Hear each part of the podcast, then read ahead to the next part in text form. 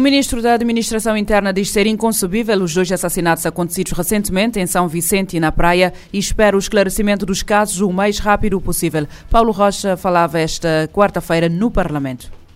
Aquilo que aconteceu em São Vicente é inconcebível uh, e espero, desejo, faço votos e estimulo a polícia a esclarecer rapidamente aquilo que aconteceu em Eugênio Lima. É inconcebível. Espero, desejo que a polícia possa rapidamente nos esclarecer sobre aquilo que se passou, mas dizer-lhe que a problemática das armas e, sobretudo, das munições tem recebido um forte combate. Nós investimos na fiscalização nos portos. Nós, em 2022, conseguimos apreender 8.188 munições nos portos nacionais. Em 2023, este número caiu 2.968 munições. As armas, em 2023, foram 645 armas de fogo apreendidas, várias armas brancas, por outro lado, o governante destaca que os números de ocorrências policiais apontam para uma tendência relativa da estabilização, com destaque para a redução de 6,9% registrada no quarto trimestre de 2023.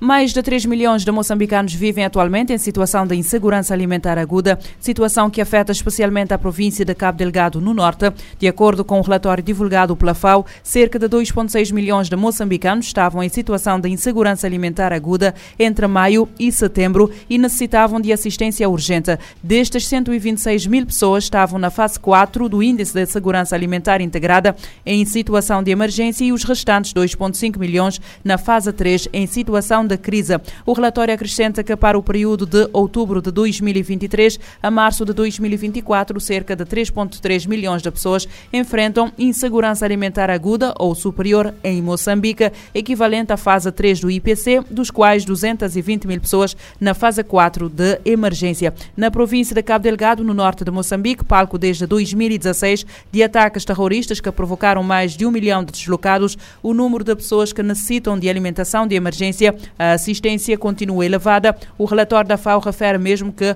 860 mil pessoas em Cabo Delgado vivem na fase 3 do IPC, ou seja, cerca de 32% da população eh, total. A Organização Pan-Americana de Saúde alerta para o aumento da atividade de vírus respiratórios nas Américas desde 2023. Em 2023 foram registrados níveis elevados de doenças respiratórias agudas na região, impulsionados pela circulação do SARS-CoV-2, influenza e vírus sincial respiratório. A Organização Pan-Americana da Saúde emitiu uma atualização epidemiológica sobre a situação dos vírus respiratórios nas Américas. Desde o final de agosto de 2023, os países da região observaram um aumento significativo na atividade do SARS-CoV-2 e de outros vírus respiratórios, que foi particularmente notável na América do Norte, países andinos e do Cone Sul e Brasil. A atualização, publicada nesta quarta-feira, fornece recomendações para manter a vigilância e fortalecer as respostas dos sistemas de saúde, especialmente diante dos surtos atuais de outras doenças transmissíveis. Em 2023, foram registrados níveis elevados de doenças respiratórias agudas na região, impulsionados pela circulação do SARS-CoV-2, influenza e vírus respiratório. Atualmente, o hemisfério norte está passando por três epidemias dos três vírus esperados no inverno enquanto alguns países do hemisfério sul estão enfrentando incidências maiores do que o esperado para a temporada, devido à circulação do coronavírus.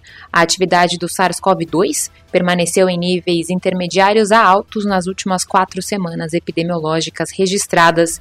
Na Argentina, a porcentagem de infecções aumentou nesse período, e no Brasil, a circulação do vírus permanece em níveis altos, embora com uma diminuição.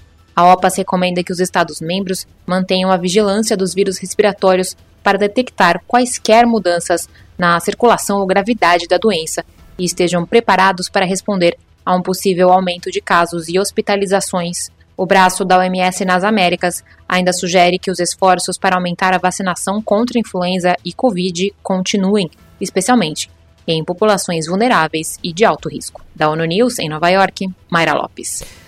A Organização Pan-Americana de Saúde alerta para a subida significativa da SARS-CoV-2 e vírus respiratórios nas Américas. O Tribunal Internacional inicia hoje o julgamento da acusação de genocídio em Gaza. O caso foi apresentado em 29 de dezembro pela África do Sul contra Israel. 15 juízes vão, nesta primeira audiência do principal órgão judicial da ONU, ouvir a argumentação sul-africana que defende ainda que o Tribunal Internacional decrete medidas de emergência, incluindo ordenar que Israel cesse imediatamente as operações militares, bem como todos os atos genocidas descritos no pedido. A África do Sul alega que, dado o dano contínuo, extremo e irreparável sofrido pelos palestinianos em Gaza, se opõe, essa, se impõe essa medida complementar. Em causa está a reação israelita aos atos perpetrados pelo movimento islamita Hamas em 7 de outubro, na sequência de um ataque maciço daquele movimento extremista que incluiu o lançamento de foguetes e a infiltração simultânea de milhares de milicianos que massacraram cerca de 1.200 pessoas e raptaram 250 em colonatos judaicos. Desde então, o exército israelita lançou uma forte ofensiva aérea, terrestre e marítima no enclave palestiniano para, além dos mortos e feridos, cerca de 2 milhões de pessoas, a maioria eh, da sua população sofre uma crise humanitária eh, sem precedentes com o colapso dos hospitais, o aparecimento de epidemias e a escassez de água potável, alimentos, medicamentos e eletricidade. O secretário-geral das Nações Unidas condena os atos criminosos no Equador. António Guterres diz-se alarmado com o impacto perturbador dos episódios de violência na vida dos equatorianos. Segundo as agências de notícias, o presidente equatoriano afirmou esta terça-feira que o seu país encontra-se num conflito, conflito armado interno. Nesta quarta-feira, o secretário-geral da ONU, Antônio Guterres, falou por telefone com o representante permanente do Equador nas Nações Unidas, José Javier de la Gasca sobre atos violentos que assolam o país. Em conversa com jornalistas, o porta-voz da ONU, Stefano Dujarric, informou que Guterres está muito alarmado com a deterioração da situação no Equador, bem como com o impacto perturbador dos episódios de violência na vida dos equatorianos. Segundo agências de notícias, o presidente equatoriano, Daniel Noboa, afirmou nesta terça-feira que o seu país se encontra num conflito armado interno. Um dia antes, Noboa havia declarado estado de emergência em todo o país devido à ação violenta de grupos do crime organizado, especialmente na sequência de distúrbios em cerca de seis prisões e fuga de presos considerados altamente perigosos. Em meio à onda de violência no país, 13 homens armados com explosivos invadiram uma estação de TV na terça-feira na cidade de Guayaquil durante um programa ao vivo, a polícia conseguiu resgatar a equipe de TV e prender os invasores. O chefe das Nações Unidas condena veementemente esses atos criminosos e enviou uma mensagem de solidariedade ao povo equatoriano. Segundo Dujarric, o líder da ONU está confiante de que o governo do Equador enfrentará os desafios muito graves com medidas para proteger e minimizar as dificuldades da população, respeitando as instituições democráticas, os direitos humanos e o direito internacional. Da ONU News em Nova York, Felipe de Carvalho. A violência no Equador continua a ferro e fogo. O caos no país começou após a fuga da prisão do chefe dos Los Choneros, José Adolfo Macias, também conhecido como Fitu. A fuga levou o governo a declarar o estado de emergência e o presidente a declarar que o Equador vive um conflito armado interno.